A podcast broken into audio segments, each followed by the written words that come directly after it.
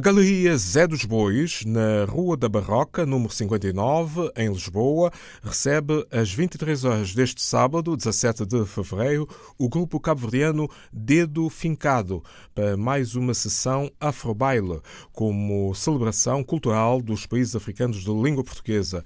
Antes, no mesmo espaço, Galeria ZDB, a apresentação pelas 21 horas do documentário Alma Tafika, gravado em Cabo Verde pelo Rio realizador João Sudé, que dará uma sessão de perguntas e respostas. O governo da região autónoma do Príncipe homenageou o empresário sul-africano Mark Shuttleworth. O diploma de mérito foi-lhe entregue por contributos relevantes prestados ao desenvolvimento da Ilha do Príncipe. Esta homenagem com atribuição do diploma de mérito entregue pelo governo regional ao investidor sul-africano Mark Schultebor é um reconhecimento das autoridades pela contribuição e relevante participação do mesmo na promoção do turismo sustentável e no desenvolvimento econômico, social e cultural da região autónoma do Príncipe. É um parceiro do governo regional para o processo de desenvolvimento que nós estamos aqui a levar a cabo. Sobretudo com o pilar fundamental que é a conservação da natureza e a conservação da nossa biodiversidade. Um reconhecimento que deixou satisfeito o investidor que disse ser um motivo de orgulho e satisfação em partilhar o momento. Uh, I'm very proud after this morning working with a team Estou orgulhoso pelas construções feitas na ilha, mas que não podemos nos orgulhar apenas pelas construções, porque elas podem ser removidas por pessoas com adequadas ferramentas, mas sim pelo que aprendemos com a implementação dos projetos. Sei que o príncipe considera-me como um bom investidor, mas espero que possa aparecer mais investidores à ilha, mas que não mude a essência do desenvolvimento sustentável da ilha. Can come to a place without changing the look a construção e iluminação da nova pista do aeroporto do Príncipe, projetos no âmbito da recolha e reciclagem dos resíduos sólidos, implementação dos projetos turísticos da Sundi Roça e Sundi Praia, construção de uma oficina que dá suporte aos hotéis, tendo ainda em perspectiva os projetos de Praia Macaco e Praia Boi, perfazem um montante de cerca de 80 milhões de euros investido pelo Homem de Lua desde 2011. Empresário sul-africano homenageado na Ilha do Príncipe. Os cidadãos de São Tomé e Príncipe que se encontram em situação irregular em Angola serão legalizados ao abrigo do acordo de cooperação bilateral entre os dois Estados lusófonos. Os diretores dos Serviços de Migração, Estrangeiros e Fronteiras de Angola, Gil Silva, e de São Tomé e Príncipe, Silvestre da Apresentação, já se reuniram para para solucionar o problema. Jornalista Ramos Elgaça, da delegação da RTP. São tomenses em situação irregular em Angola até 2015 vão poder legalizar-se junto aos serviços de migração estrangeiros em Luanda. A deslocação dos responsáveis dos serviços de migração de Angola ao arquipélago é um primeiro passo.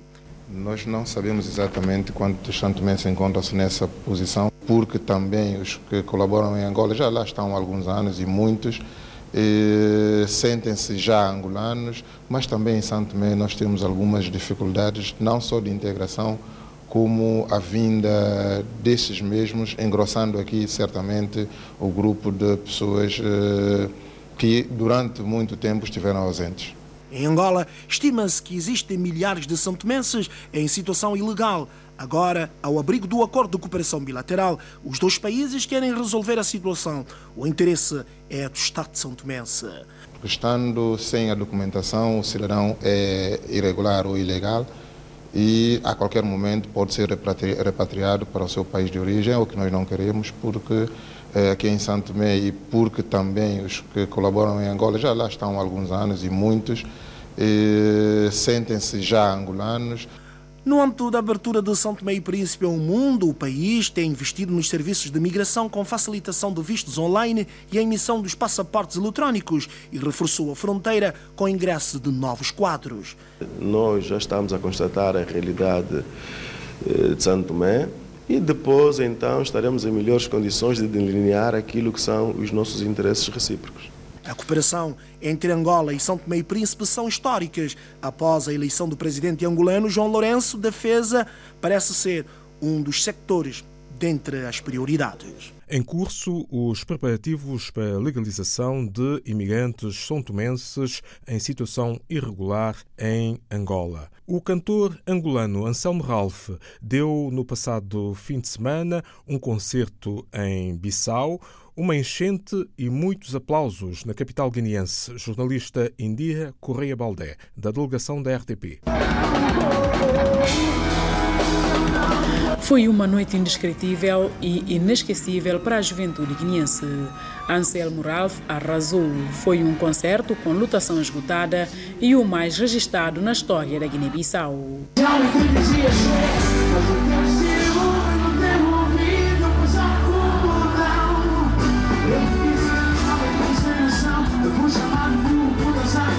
Depois de várias tentativas, os fãs viram e ouviram o músico interpretar temas, alguns já conhecidos através de redes sociais ou pela televisão.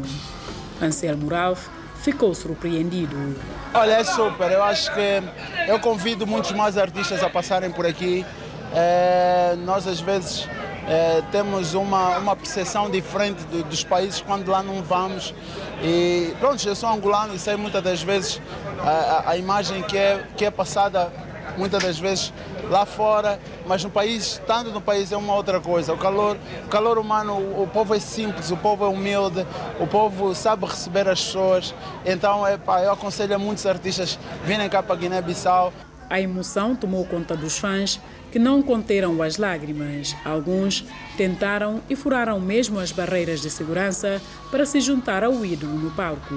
O público não é tão importante em termos de massa, não é em termos de quantidade, mas em termos de qualidade, não é? Porque temos aqui um público que veio em peso, mas que cantou do princípio ao fim, que vibrou do princípio ao fim, mesmo as músicas que não, não conheciam, tentaram cantar, então foi é super. O público vibrou do princípio ao fim do espetáculo. Foi fantástico o concerto de Anselmo Ralph. Eh, não só apenas demonstrou a sua capacidade no palco, também conseguiu animar o público, né? O fenômeno da música angolana pretende voltar mais vezes a Guiné-Bissau. O show do cantor angolano Anselmo Ralph na capital guineense Bissau. Nesta última quarta-feira, dia 14, o músico angolano C4 Pedro e o diretor-geral da Sinfotec deram uma conferência de imprensa em Talatona, Luanda. O tema central foi o projeto Bolsa Jovem, um programa de formação destinado a jovens economicamente desfavorecidos, a fim de poderem frequentar cursos profissionais e facilitar a inserção no mercado de trabalho de recordar que C4 Pedro é o padrinho do projeto Bolsa Jovem e a Sinfotec é um centro integrado de formação tecnológica. Uma campanha internacional de cirurgias às cataratas durante 12 dias em Moçambique envolve médicos indianos e portugueses. 400 utentes moçambicanos beneficiam desta iniciativa os oftalmologistas Luís Mendonça, de Portugal, e Eunice Alfedo, de Moçambique, na reportagem de Carlos Josia, da delegação da RTP. Veio da cidade portuguesa do Porto, está em Moçambique, para ajudar a devolver a visão a estes idosos. Tem o dom da cura da cegueira, mas não quer acreditar que seja divino. Enquanto estou aqui a trabalhar, não, não vou pensando nisso, né? vamos dando o máximo que, que podemos, no sentido de poder ajudar. Uh, talvez, naturalmente, que, que, ver os doentes operados e ficarem satisfeitos é sempre muito gratificante, mas pronto, mas isso é secundário, nós queremos é ajudar. Luís Mendonça faz a parte portuguesa de uma campanha internacional de cirurgia de catarata que inclui médicos indianos e moçambicanos e está surpreendido com a gravidade do problema. Tem doentes com cataratas muito avançadas, coisas que não estamos muito habituados a ver em Portugal. Uh, e por isso as cirurgias são um bocadinho mais complexas, mais longas e, e daí o número de cirurgias para já não ter não, não estar um bocadinho abaixo daquilo que, que, nós pretendíamos. Mas felizmente está tudo a correr bem e, e é um, há uma iniciativa que, que queremos continuar a, a, seguir. A campanha que tem como meta operar a catarata a cerca de 400 pessoas na sua maioria idosas, vai também servir de formação para os profissionais moçambicanos que fazem o chamamento à cura, porque esta é uma das principais causas de cegueira permanente, se não tratada a tempo. Alertar as pessoas que procurem os serviços de saúde para poder fazer o diagnóstico cedo. E este tipo de campanha estamos a receber muitas pessoas já no momento em que está a decorrer a campanha. Agradecemos que as pessoas uh, procurassem os serviços de saúde mais cedo para que pudessem fazer as análises, fazer uma triagem e assim podermos organizar com antecedência e prepararmos as listas. Estamos tempo mais organizados à espera desta parceria para podermos operar. A campanha de 12 dias termina no próximo dia 17 de fevereiro e está a acontecer no Hospital Geral de Mavalane. Esta campanha internacional de cirurgias às cataratas decorre até este sábado, 17 de fevereiro, em Moçambique. A sede da UCLA na capital portuguesa foi palco de 9 a 11 de fevereiro para Lisbon Black Fashion Week. A jornalista RTP Isabel Rosa conta-nos como decorreram os desfiles de moda africana. A voz de Vivian Lima deu início à quarta edição da Lisbon Black Fashion Week. A África tem tanto a dar a nível de moda, música. Nós somos as pessoas que realmente uh, conseguimos sempre levar tendências, somos, vivemos muito a cor, as energias pela música e tudo isso. Uh, faz-nos estar aqui e ter, termos, fomos obrigados a criar uma semana da moda africana em Portugal.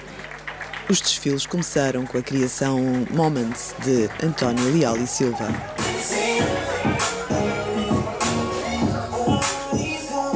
Com a exposição de artistas plásticos angolanos como pano de fundo, a sede da UCLA serviu de palco a nomes já conhecidos da moda africana, como Alpha Kant, a revelações como a guineense Perla Collections, e ao português Nuno Vidigal, que apresentou uma coleção inspirada em África. Baseei-me mais nas cores, no pôr do sol, nos padrões, uma peça com padrão africano, um bocadinho no azul negro do, do próprio oceano, os tons quentes que relembram um pouco também o próprio calor, as texturas de alguns materiais, que é mais as areias das praias, os negros, que lembram um bocadinho também a parte negra que a população sofreu a nível de escravidão. Seguiram-se as tendências do franco-camerunês Marc Bell. Trouxe minha coleção com tecidos ah, africanos que vêm da Holanda, inspirados do tecidos batik, são de algodão e representa hoje em dia a África uh, por conta da nova tendência depois dos anos 60. E agora também eu trouxe uma coleção da Índia que é feita com tecidos uh, sari.